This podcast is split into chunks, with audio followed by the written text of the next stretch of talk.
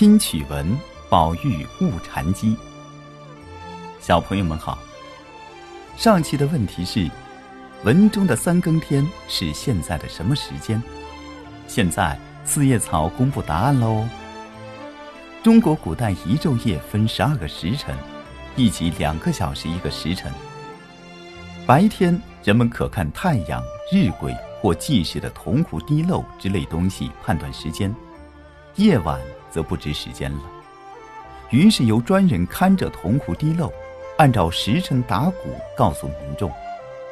古人规定，逢戌时，约合现在晚上七点至九点钟开始，叫做起更，也就是一更；二更是亥时，即合现在夜晚九点至十一点钟；三更是子时，即夜间十一点至凌晨一点。古人的智慧是无穷的，小朋友可以去图书馆查查关于时辰的相关趣事哦。好了，现在我们继续说说接下来贾府里的趣事吧。有一天，凤姐郑重其事的问贾琏：“这个月二十一是宝钗妹妹的生日，你说怎么办？”贾琏说：“我知道怎么办。”你多大的生日都料理过，这样的小生日还来问我？凤姐说：“大生日有一定的规矩，这样的生日不大不小，我也不知该怎么办，所以要和你商量。”贾琏想了想说：“往年怎么替林妹妹过生日，今年就怎么替宝钗妹妹过。”凤姐听了冷笑一声说：“我难道连这个也不知道？”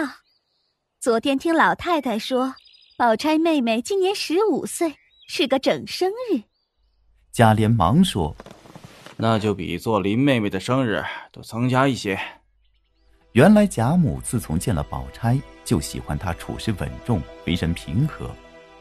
这次为了替宝钗过生日，贾母特地拿出自己的二十两银子交给凤姐，让她张罗酒席和戏班子。这也是贾府的小姐们从没有享受过的待遇，就连黛玉，贾母也没有这样张罗着给她过一次生日。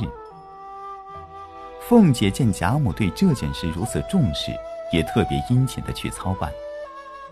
贾母的侄孙女史湘云已经在贾府住了几天，原来准备要回去的，贾母却挽留她过了宝钗的生日，看了戏再回去。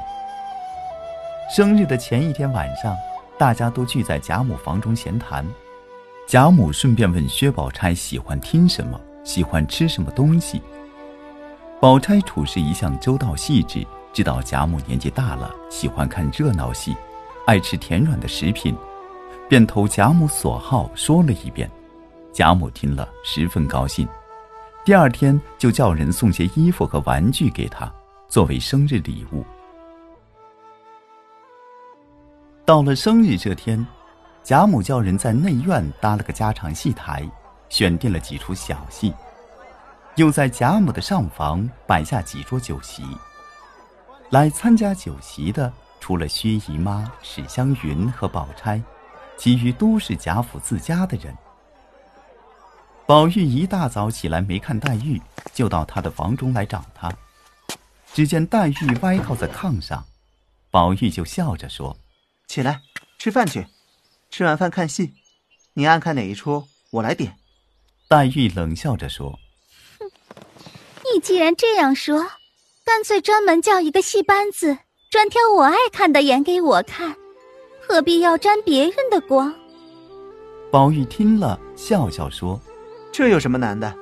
改天咱们就这么办，让他们也沾沾咱们的光。”一面说着，就拉起黛玉出去了。黛玉从小就跟宝玉一起长大，两人非常要好。自从宝钗来了以后，却常常为了一点小事就跟宝玉闹别扭。这次贾母特地为宝钗过生日，她觉得自己受了冷落，心里正委屈。现在见宝玉特地来哄她，也就开心起来。吃过饭点戏的时候，贾母一定要宝钗先点。宝钗出于礼貌，推让了一圈，见大家都不肯点，就只好点了一出《西游记》。这个戏演起来时，台上妖魔鬼怪打成一团，十分热闹，正是贾母喜欢的。贾母很高兴，就让凤姐点。凤姐也知道贾母喜欢看热闹戏，就点了一出《刘二当一》。贾母更高兴了。随后大家分别点了戏，就安排演出。到了上酒席的时候，贾母就让宝钗点戏。宝钗点了一出鲁智深醉闹五台山，这出戏取材于《水浒传》，说的是鲁智深在五台山出家时，不顾佛门戒律，喝醉酒后在山门前闹事的故事。演出时也是十分热闹。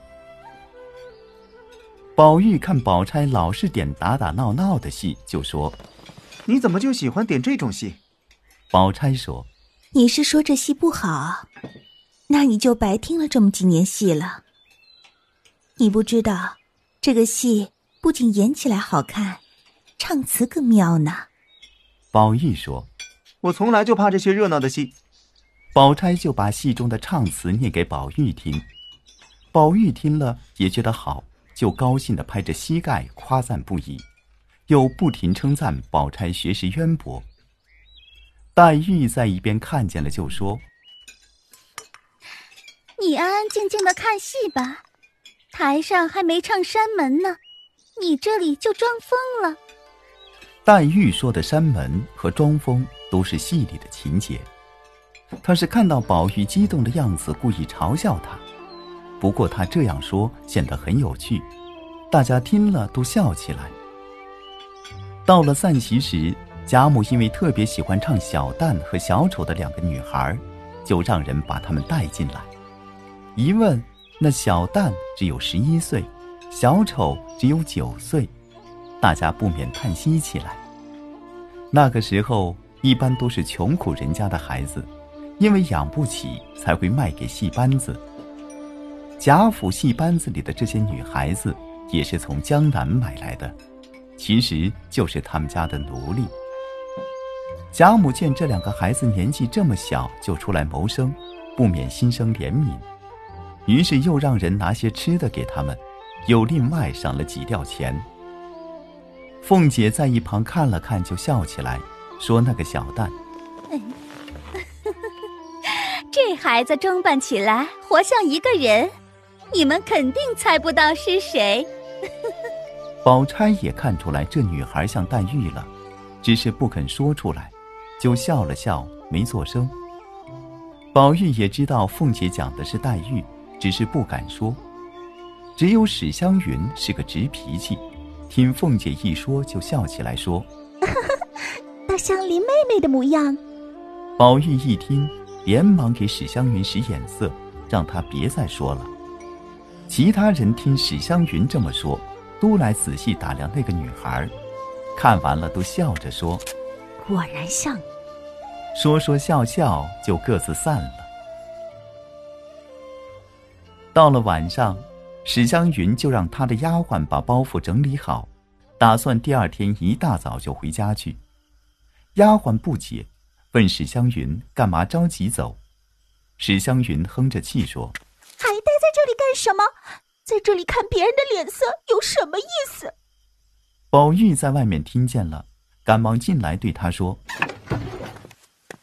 好妹妹，你可错怪我了。林妹妹是个容易多心的人，别人都看出来了都不说，就是怕她生气。我给你使眼色，是怕你说话不注意得罪她。”史湘云一听更生气了。我知道我不如林妹妹，她是小姐，我是丫鬟，别人能说他，我就不能说他。说着就走进里间，愤愤的躺着去了。宝玉觉得没趣，又来找黛玉。黛玉看他来了，也不说话，就把他推出门外，关上了门。宝玉不知道黛玉这是什么意思，站在外面喊了几声“林妹妹”，黛玉总是不理他。宝玉也不走，就站在那里发愣。袭人知道这个时候万万不能劝的，也不敢过去。原来宝玉和史湘云讲话的时候。黛玉正好过去，他俩斗嘴讲的话，黛玉全听见了。黛玉从小就父母双亡，寄居在贾府，渐渐养成了内向的性格，加上贾府人多，情况复杂，她又不像宝钗那样为人处事周到，就总是担心别人会看不起他。听到宝玉说他是个容易多心的人，心里自然要生他的气。宝玉并不知道黛玉为这个生气。心想自己还不是为了史湘云和黛玉他们两个好，现在两个人都不理他，真是没意思透了。这样想着，就走回自己的房间，大哭一场，还像老和尚参禅一样写了一首诗，又怕人看不懂，还在旁边写了几句词作为注解，才去睡觉。诗是这样的：你正，我正。心正意正，事无有正，思可云正，无可云正，事力足尽。黛玉不放心，就来看看宝玉的动静。黛玉看见宝玉写的话，知道他一时气愤不平，参禅后觉得自己做的事情没有意思。